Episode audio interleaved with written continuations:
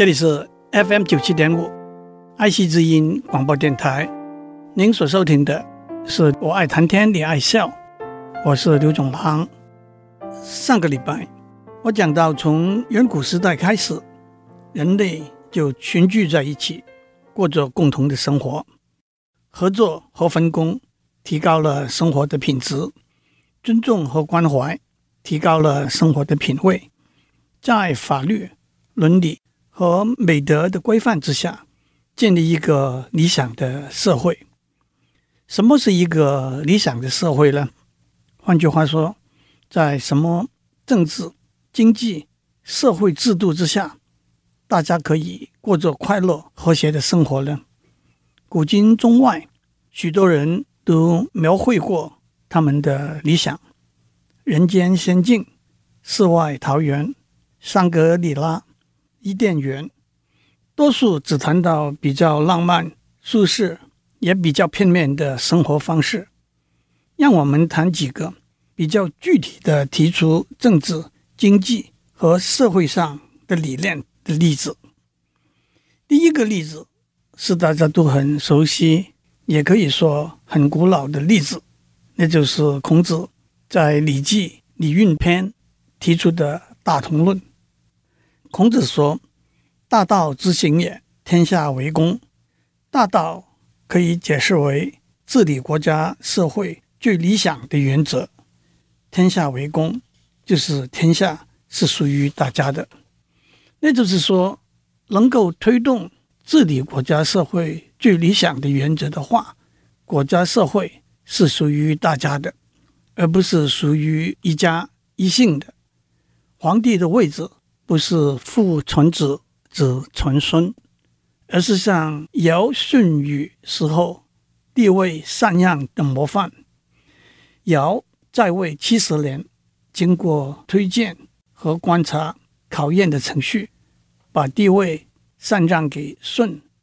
后来舜又把地位禅让给禹，就是传贤不传子。孔子接着说。选贤与能，要选拔有道德、有能力的人来负责国家的公事。讲信修睦，讲求诚信，教人和睦。故人不独亲其亲，不独子其子。每个人不单只孝敬自己的父母，爱护自己的儿女，也要孝敬别人的父母，爱护别人的儿女。使老有所终，壮有所用，幼有所长。老年人能够安享天年，壮年人能够发挥他们的才华能力，贡献社会。幼年人能够有受教育、成长的机会。鳏寡孤独废疾者，皆有所养。鳏指失去妻子的男人，寡指失去丈夫的女人。孤指失去父母的幼年人，独指失去儿女的老人家，废指残废的人，疾指有疾病的人，皆有所养，这些人都得到照顾。男有分，女有归，男人都有工作，女人都有归宿。或物其弃于地也，不必藏于己。利物其不出于山也，不必为己。财富资源不要浪费，但也不一定占为一己所有。人人都努力工作，不贪婪偷闲，但是不必是为了自己的好处而努力。是故谋弊而不兴，大家不会使用阴谋诡计。盗窃乱贼而不作，没有盗窃。抢夺的行为，故外户而不闭，房子的大门不必关上，是谓大同，那就是国家社会理想的境界了。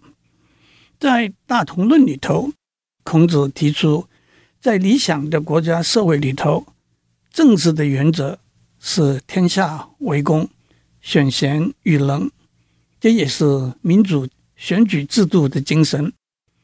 经济的原则是：或恶其弃于地也，不必藏于己；利物其不出于身也，不必为己。这也就是各尽所能、各取所需的精神。伦理关系是人不独亲其亲，不独子其子，孝敬父母，爱护子女，更能够推己及人。社会福利、工作和教育政策是男有分，女有归，老有所终，壮有所用，幼有所长。鳏寡孤独皆有所养，这也就是一个安定和谐的社会。道德是谋闭而不兴，治安是盗窃乱贼而不作，外户而不闭，这也就是一个安全的社会。综合起来看，这是理想的社会，一个何等美丽的描述。接下去的一段。孔子描述他称之为小康社会的情形，这一段大家比较少注意到。孔子说：“目前我们没有成功的推行治理国家社会最理想的原则，达到最理想的境界。现在的情形是，天下成为一家一姓的天下，人人只孝敬自己的父母，只爱护自己的儿女。”生产财货和付出劳力都是为自己，在上位的把位置传给自己的子弟，成为固定的制度，筑起内外城郭，挖掘壕沟来保护自己的领土，按照礼仪订定法令规矩，去确立君臣的名分，加深父子的恩情，使兄弟和睦相亲。让夫妻和谐相处，更由此建立各种制度，划定城乡的界限。有品德和勇敢的人得到鼓励，为在上位效力的人更得到奖赏。孔子更指出，夏禹、商汤、周文王、周武王、周成王和周公，都是在这种情形之下杰出的领导人物。他们小心谨慎地按照制度来治理国家，他们建立正确的做事的准则，忠实地执行这些准则，更让老百姓知道，在这些准则之下，大家是一视同仁的。孔子把这种政治社会制度叫做小康社会。孔子接受了家天下的政治架构。接受了自我和利己主义的伦理和社会观念，他强调制度，也就是法治的重要，建立制度，遵从制度，而且制度必须有一致性。但是孔子也指出，在这种制度之下，阴谋诡计就产生了，战争也就由此而起了。当每个人、每个家庭、每个国家，都只有利己的私心，即使有四幅完整的规章和制度，彼此还是会运用计谋和权力来争夺利益。也许大同社会是理想，小康社会是现实。也许小康社会是迈向大同社会的一个过程。让我趁这个机会澄清一下：“小康”这个名词，除了孔子。用来描述上面的政治、经济、社会架构之外，现在大家常用“小康”来代表经济上贫穷和富庶之间的一个中间点，也就是还算不错和充裕的经济状况。还有，在《诗经·大雅·民劳》里头有一句：“民亦劳之，契可小康。”意思是。老百姓已经够辛苦了，应该可以稍稍过着安康的生活的意思。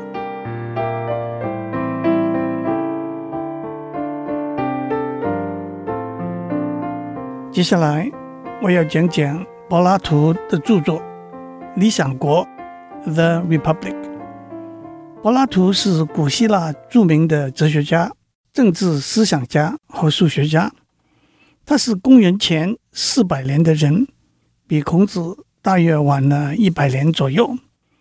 柏拉图是苏格拉底的弟子，亚里士多德的老师。他们师徒三人一脉相承，是西方哲学最重要的奠基者。《理想国》（The Republic） 是柏拉图的一个重要的著作。让我首先澄清，这本书的希腊名字是指国家社会的政治结构和特色。可是，这个名字由希腊文转成拉丁文，再转成英文的过程里头，变成英文里头 “republic” 这个字。虽然这本书并不是讨论政治学里头的共和政治制度 （republicanism），因为这本书的一个主要题目是理想的国家社会的政治、社会、经济结构，所以在中文。就用“理想国”这个名称，虽然也有人把它翻成“共和国”，那倒反而是一个误导了。《理想国》这本书用对话的形式来做正面和反面的辩论，其中的主角是苏格拉底，柏拉图假借他的老师的口阐述他重要的理念。对话的开始是从个人的观点。提出两个问题：公平正义的定义是什么？公平正义的人是不是比回避公平正义的人快乐呢？这两个听起来很简单的问题，却不容易有明确的答案。苏格拉底建议先把眼光放大，从个人的观点扩大到国家社会的观点来看公平正义。这是一个充满智慧的建议，因为我们可以从个人看国家社会，也可以从国家社会看个人，两者之间有许多共同的原则，只不过是不同面向的解释而已。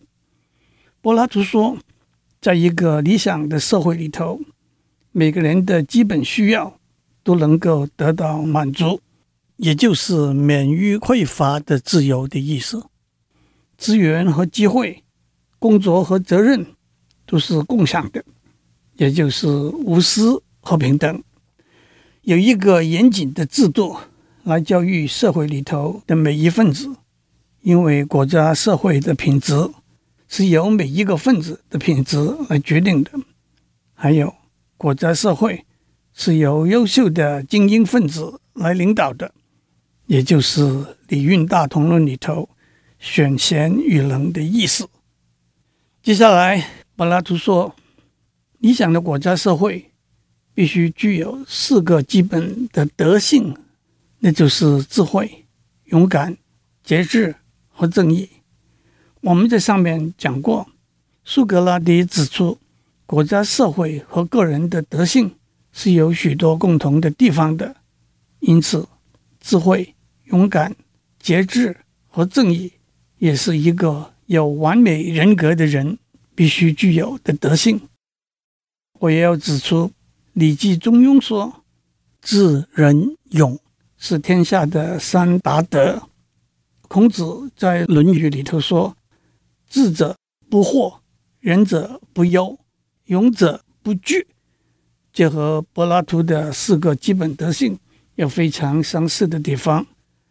至于 Adam Smith 史密斯在两千多年之后提出的审慎、公平、仁慈的德性，明显是受到柏拉图的影响的。让我们一一来看这四个基本的德性。第一，智慧，国家、社会和个人必须靠智慧的指引来统治、管理，来分辨正确和错误。判别是与非，来看到大局全貌，不被枝节和杂音来迷惑和困扰，更能够用正确的方法和手段达到目的。第二，勇敢，国家、社会和个人必须有道德勇气和决心，捍卫正确的理念和原则，敢于去做应该做的事，敢于抗拒不应该做的事，不怕困难和痛苦，能够抗拒威权和诱惑。第三，节制，国家、社会和个人必须能够谦聪自牧。谦聪就是谦虚，自牧就是自己管制自己，避免傲慢、放纵、极端和偏见，保持和谐和平衡。尤其是在一个庞大多元的环境里头，尤其是处在有权力的高位，唯有节制。才能够获得整体的团结，因而带来整体的快乐和幸福、和谐和平衡，也就是仁慈和博爱。第四，正义，国家、社会和个人必须坚持正义和公平的原则，个人尽个人的本分，尊重别人，不干涉别人的行为，不侵损别人的利益。接下来。柏拉图说，在理想的国家里头，有三个阶级：统治阶级，那是最有智慧和能力的领导者、统治者，他们必须经过最严谨的训练。柏拉图认为，最理想的领导者是他称为哲学家皇帝 （philosopher king） 的人。哲学家皇帝必须有充分的哲学和数学的训练。他们爱好真理和知识，他们的责任不但是追求真理和知识，更要把真理和知识灌输给被他领导、统治、照顾的人。第二个阶级是军队、警察和其他参与政府工作的人，他们协助统治者，共同作为国家社会的守卫者。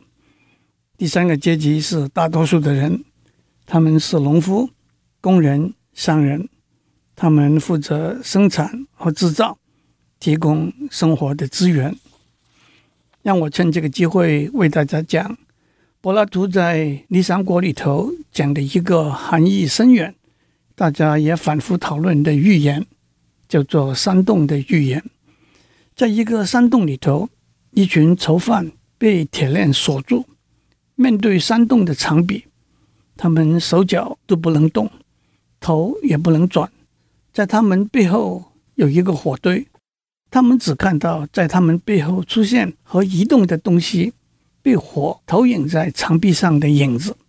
对他们来说，他们只知道影子的存在，不知道形成这个影子的实物的存在。当他们交谈的时候，他们谈的是影子，而不是形成这个影子的实物。就举个例来说，在他们的语言里头，书是在墙壁上的一本书的影子，而不是形成这个影子的实物。这本书，这个寓言的一个重要观念是：语言表达的是我们眼睛里头的影子呢，还是我们脑袋里头的形象呢？还是在我们背后形成这个影子的实物呢？后来有一个囚犯。被释放出来，他看到食物，看到火，甚至看到太阳。他能够了解这一切现象吗？他能够把它了解、解释给其他的囚犯听吗？他们会嘲笑他，还是相信他呢？这个被释放的囚犯，就代表了柏拉图讲的哲学家皇帝，他的责任就是有勇气为别人带来真理。最后，在讨论理想的国家社会的架构和德性之后，柏拉图也指出另外四种不同的政府的形式，但是这些都是不可能永续存在的政府形式。第一种形式是 democracy，中文翻成军人政治；第二种形式 oligarchy，中文翻成寡头政治。第三种形式是 democracy 民主政治，第四种形式是 tyranny 暴君政治。其实，柏拉图的理想政府和暴君政治最接近，不同的地方是在柏拉图的理想政府里头，领导的是智慧、勇敢、仁慈、节制、公正和独裁的哲学家皇帝，在暴君政治里头，领导者是一个不仁的暴君。我们的时间到了，祝您有个平安的一天，我们下周再见。